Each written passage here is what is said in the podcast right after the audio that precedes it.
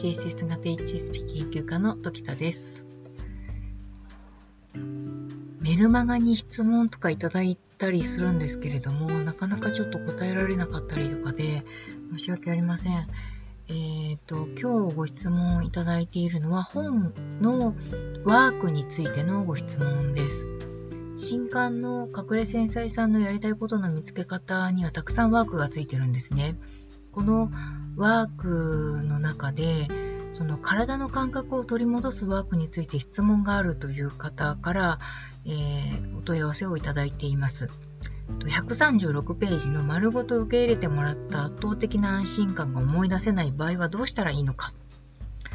ということなんですけれども、ちょっとその部分をもう一回読み直してみますね。はい。さて、136ページ、体の感覚を取り戻すワークなんですけれども、うんと、親の膝の上に乗ってというところですね。えっと、こ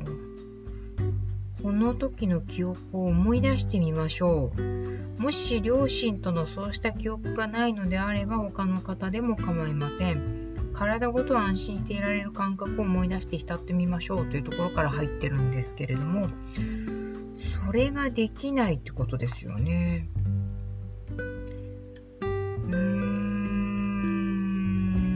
その、このワークに関しては、体の感覚を取り戻すっていう、体で何を感じているのかっていうことを、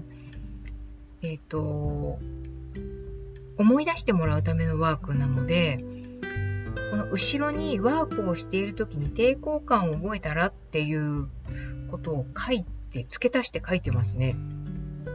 このワークに抵抗、対する抵抗感が強いのもこのフェーズの人たちなので、抵抗の理由を知っておくと、その抵抗が出てきた時に、これは抵抗なんだなっていうことがわかるので、えー、代表的な抵抗を書いておきますということで、3つ抵抗が書いてあるんですね。1つ目は、うまくいってしまったらどうしようという抵抗。2つ目は、うまくいってる自分に早くならなければという焦りが、あの、上滑りさせてしまって、そのワークをうまくすることができないっていう、まあ、一種の抵抗です。で3つ目は、それってやって意味あるの？っていう風な考え方が出てくるっていうような、その、やらなきゃやらなきゃって思うんだけれども、やらなきゃと思うと同時に待ってそれやる必要あるのっていう、その抵抗というか、縛りというか、えー、やらないよっていう、こう、反発の力みたいなものが、えっ、ー、と、思考の力でねじ伏せられるっていう感覚で出てくるっていう、この3つのパターンが考えられるっていうことを書かせてもらってるんですね。で、これが、もしかしたらあることによって、この3つのうちのどれかの抵抗があることによって圧倒的な安心感が思い出せないっていう可能性があるんじゃないかなというふうに思うんです。で、これの場合はどうしたらいいのかっていうばご質問だと、だとしたらですよ。だとしたら、えっと、それらの、例えば1であれば、えっと、うまくいってしまったらどうしようって思う大元の感覚っていうものに、えーと、結びつけてその感覚がどこで起こったのかっていうことをこう自分の、えーと、思い出せるこれかなって思うことを言語化していくっていうやり方がいいかなというふうに思います。解釈をするっていうような感じかもしれないですね。えっ、ー、と、今ちょっとフロイトの本を読んでるんですけれども、フロイトの解釈っていう本、フロイト思想を読むっていう本なんですけれども、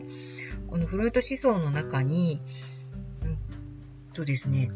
その無意識を、その悩みをどうやって解消するのかっていうことを、その筆者の方が、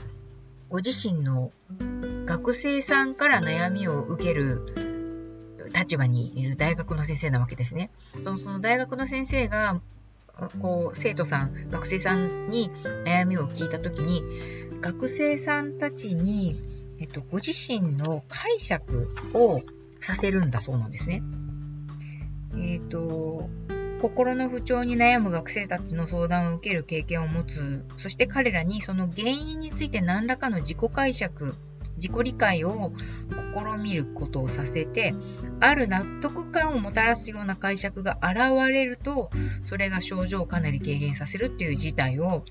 えー、経験してきた、何度も見てきたというふうに書かれてるんですけれども、これがまさに今、その、そのその感覚が手に入らない場合はどうしたらいいんでしょうかっていうことの大元の原因となることをご自身の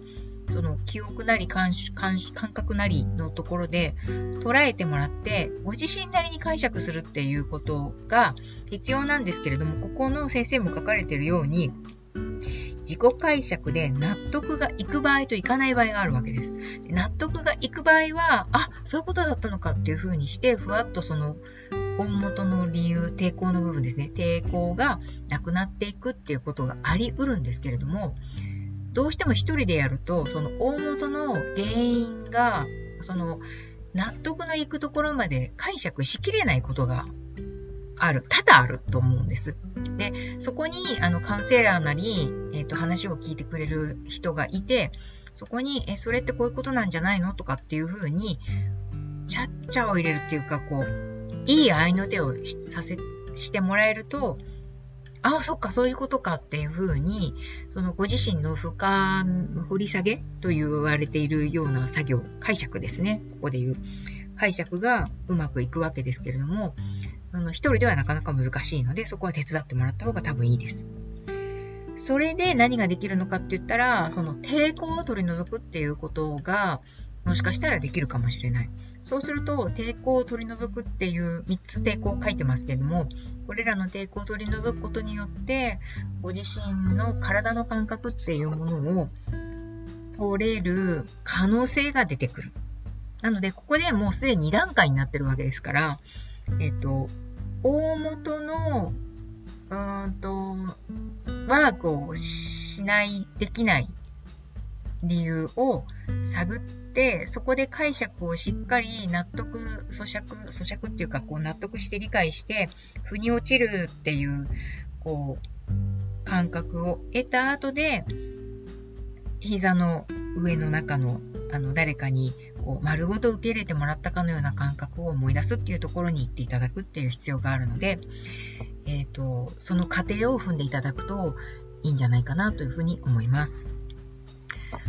これで答えになって、ちょっとなってるのかな？な、まあ、そうとしか答えようがないので、それ以外の答えをこうお伝えすることはできないんですけれども、えー、その一人でやるのはなかなか難しいのではないかと思いますので、カウセラーを探していただいた方がいいかもしれません。あるいはもう、あのそこを探らないっていうふうに決めて、えっ、ー、と、蓋をして、生きていくっていうことも選択の一つですので、絶対に分か分かりたい、分かりたいからといって絶対に探った方がいいというふうには、あの、お伝えしづらいところがあります。なぜかというと、あの、ご自身のバランスをとって生きていかなきゃならないわけで、あまりにも辛くなってしまった場合は、もうワークの各ページに書いてありますけれども、ワークが辛くなってきた場合は、なるべく早めにやめてくださいっていうふうに、その自分の現状の生活を守るために、あまり深いところまで、えー、自分でグイって探りに行かないようにした方が、私たちは HSP っていうその繊細さも多分に持ってる人たちなわけですから、そこの部分を傷つけて、えー、しまうと、えー、心理的なワークとかカウンセリングとかそうこう掘り下げていくっていうことに対しての恐怖感が出てきてしまうわけですよね。そうすると続きをやるっていうことができないばかりかその、えーと、ご自身の中での納得性を得られるっていうようなところにいけない可能性も出てきてしまう気もするのでとしたらあの無理やり掘るっていうようなことはやめといた方がいいんじゃないかなっていうふうに思います。そこはあの気をつけて、えー、ちょっとやばいかもって思ったらやめといていただいた方がいいですよね。あ、なんか繰り返し2回言ってますね。はい。えー、今日は、え、ご質問をいただいたことに対してお答えしてみました。何かの参考になったら幸いです。もしですね、えっ、ー、と、オンラインコミュニティなどに参加してみてもいいかなというふうに思われましたら、えー、試しに参加してみていただけると、何らかのヒントが得られるかもしれませんので、えー、ご検討ください。